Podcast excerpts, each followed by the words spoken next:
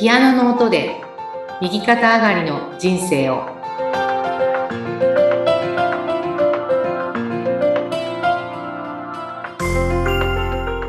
皆様こんにちは。きつねコンビです。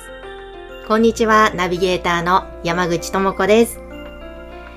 さあ、コンビさん、ここからはまたですね、はい。ね、コンビさんのその後について伺っていきたいんですが、その井崎慎さんのコンサートを聞いて、その世界の役に立つ人になりますという言葉が、内面から湧き上がったというところが、まあ、前々回の話でしたね。はいそこから、じゃあ、具体的にその世界の役に立つ人になるような何かがあったのかとか、それともそこに行くまでまたいろいろあったのか、そのあたりを伺いたいんですが、はいお願いします。はい。えーその後にですね、えーそれがまあ春だったんですけども、5月ぐらいに世界の役に立つ人になるっていう言葉が生まれて、自分の婦人科のね、病気がその日のうちに治っちゃったっていう、本当にまあ奇跡のようなね、経験をするんですが、その年の8月に、レバノンで、あの、井崎慎さんが、ピアノ以外のね、シンセサイザーとか、太鼓とか、ギターとか、クラリネットとかね、そういった別の音にやっぱり反応する方っているので、その別の音で即興演奏をする。そして、えー、コーマ恵子さんというね、NPO コーマの代表でもいらっしゃって、コンサートの主催をされている女性なんですが、彼女は詩を読む方なので、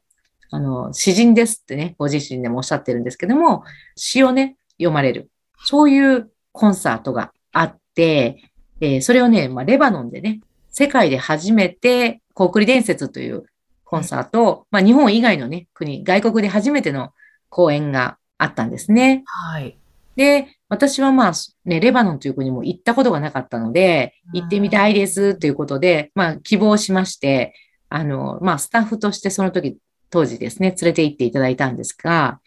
まあ、そこでね、本当にこう、まあ、生まれて初めてね、仕事ってどういうことなのかなっていうようなことが、はい。体でわかるような経験をするんですね。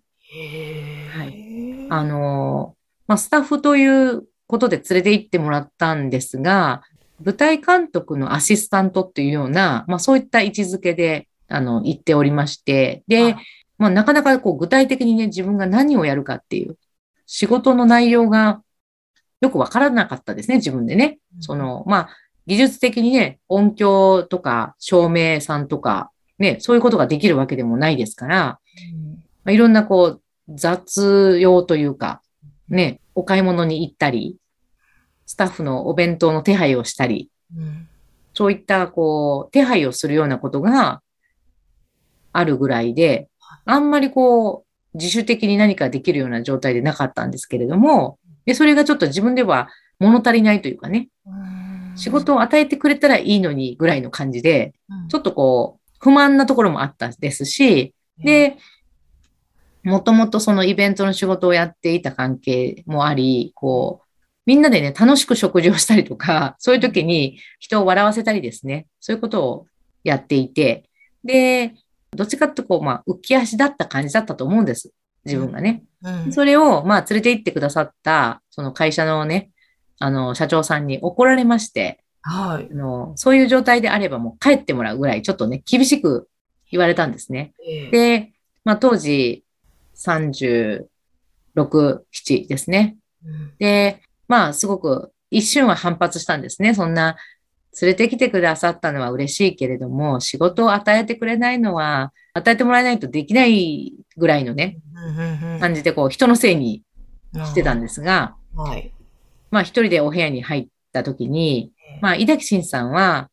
一人でもね、本当にわかる方がいれば、お客さんの中にでもね、うん。演奏できるっていうようなことをおっしゃっておられて、で、自分がその一人になれるっては思わないけれど、なりたいっていうかね、そういうふうにこう自分がそう、やっぱ分かりたいっていうような風な気持ちになったんですね。はい。その夜にです。ええ、で、私はまあ、あの、そういう姿勢というかね、そういう気持ちで物事に取り組もうっていうふうにうん変わったんですね。うんだから次の日から、まあ、お買い物行ってきてって言われても、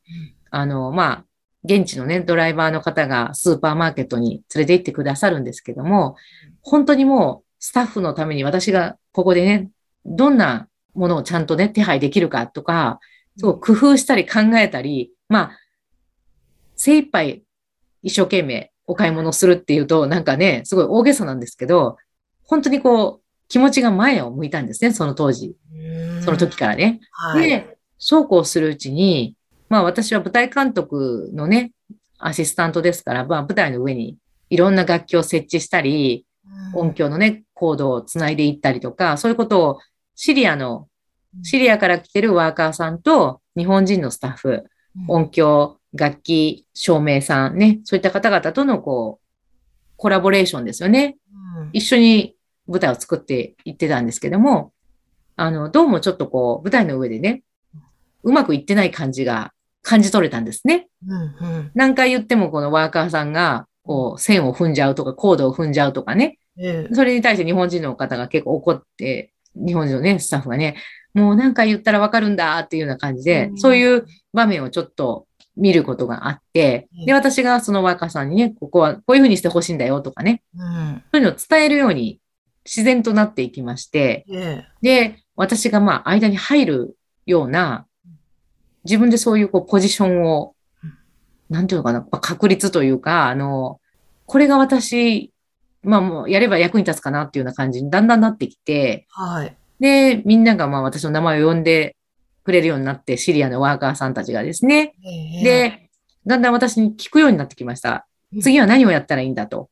うーん教えてくれっていう感じでね。うんだから私が指示を出して、そのワーカーさんたちのうんこうリーダーっていうかね、はい。取りまとめるというか、ええ、で、私もその日本人のね、スタッフの方々に、次はどんな感じでしょうかみたいな感じでこう聞いてきて、で、ワーカーさんたちに、次のじゃあ段取りとしては、ここのコードのつなぎが終わったら、スピーカーをここに移して、みたいな感じとか、そういうのをね、伝えていって、そんな風な動きに変わってきたんですよね。だからやっぱこう自分の気持ちが前を向いたときに、はい。そういう自分のこう、居場所ができて、仕事がなっていくというか、うんこういうことしなさいよと誰にも言われてなかったんですけども、そういうことが自分でまあできるようになったことは、少しでもね、やっぱ役に立とうと思ってや言ってるわけですからね。はい。まあそこですごかったのがうん、やっとそういうふうに少し自分がね、こう、やれることが見つかったときに、ええ、リハーサルがあったんですね。はい。で、井崎慎さんと、まあ、今和恵子さんがねうん、あの、来られて、うん今から、じゃリハーサルやりましょうということで、お越しになった時に、まあ、皆さんもちろん、スタッフ全員でね、お出迎えするんですけれども、私は本当に奥の方にいたんですね。うん。まあ、皆さんね、主要な方々、音響さんなり、ね、そういう方々が、まあ、前の方で出迎えられておられて、ただ、井崎慎さんってやっぱその、人と命が一つになる方ですから、この私の変化、うん。前を向いてね、こう、やる気に満ちて、こう、そういう生き生きした状態、命が生き生きとした状態になってたので、うん。それを多分、もう、こう、頭で本当に何かなさる方ではないので、うん。そのまま命で感じられたとしか思えないんですね。ええ。さーっと私の方にね、一番奥にいる私のところに来られて、はい。もう満面の笑みで握手をしてくださって、ええ。私も本当に感動というかね、うん。あもう、いやーもう言葉にはちょっとここはどう表現していいかわからないんですけれども、うん。自分でもこう、すごく変わったという自覚があったし、ええ命の喜びっていうかですね、はい。やっぱり自分がやれる場所ことがあるということ、そうういう喜びがすごく見出せた瞬間でした。で、夜になって本番。迎えまして、うん。本当にもう大感動のね、うんあの、シリアのワーカーさんも、うん。あんまりそんなに英語が皆さん堪能じゃないんですけども、はい。もう私のところにね、飛んでこられて終わった後ですね、うん very very very good っていう感じで、もう本当にもう飛び跳ねるぐらいこう喜んでおられまして、で、やっぱそれだけこうね、命純粋な方々だなっていうふうに感じたし、レバノンの方ももう本当全員が号泣するようなうん。ラスト、最後のね、音が終わった時にですね。で、あの、翌日の新聞のね、第一面にこのコンサートのね、ことが掲載、載ったっていうような、まあ本当に感動のコンサートだったんですけれども、やっぱりあの、お片付けがね、やっぱそれはそれですごく大変で、日本からたくさんの機材を持って行っていて、で、はいコード一本ですね、間違えてはいけないっていうような、うんうん結構この厳しいんですね。そのレバノンに物を持ち込むっていうのはね。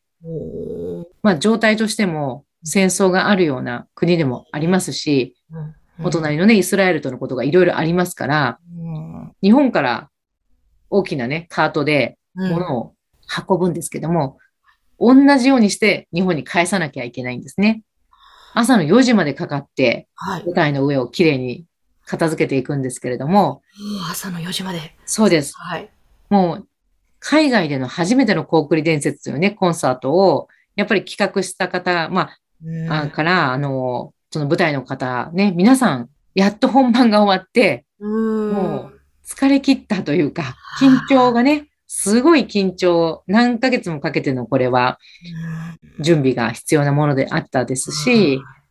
やっとそのね、本番が終わったということで、うん。もう、よろ、よろというか、本当に疲れておられたんですね。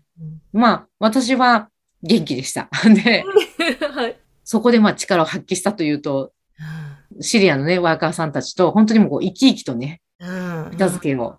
もう次々と私がこう指示を出して、はい。はい、じゃあ次はこれを運んでください、これを運んでくださいっていうふうにやって、で、あ、まあ、怒ってくださった方ですね。うんそ、の、イベント会社の社長さんが、はい。ね、大活躍でしたねっていうふうに言葉をかけてくださいまして、ねで、私はまあ、あの、やっぱりこう、自分でね、やるべきことを見出し、え。うんそしてやれる喜びはもう本当にこう、その時初めてうんの経験でしたね。